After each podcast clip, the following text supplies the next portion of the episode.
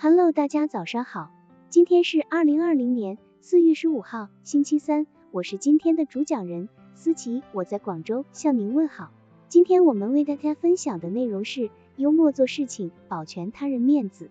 每个人都有一道最后的心理防线，一旦我们不给他人退路，不让他人下台阶，他只好使出最后的一招自卫。因此，当我们遇事待人时，应谨记一条原则，在不违反原则的基础上，别让人下不了台阶。之所以提倡幽默的做事，原因正在于此。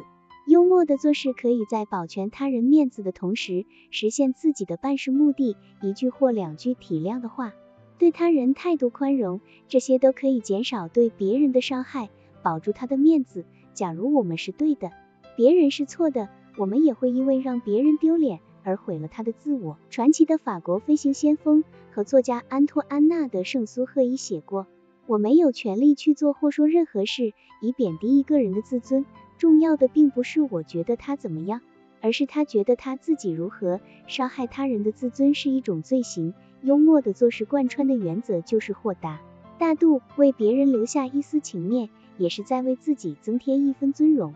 海涅经常收到许多朋友寄来的诗稿，有一次他收到一份欠邮资的稿件，拆开一看，里面一首诗也没有，只有一捆稿纸，并附有一张小纸条，上面写着：“亲爱的海涅，我健康而快活，衷心的致以问候，你的梅厄。”海涅手里拿着邮件。猜不透这位朋友的用意。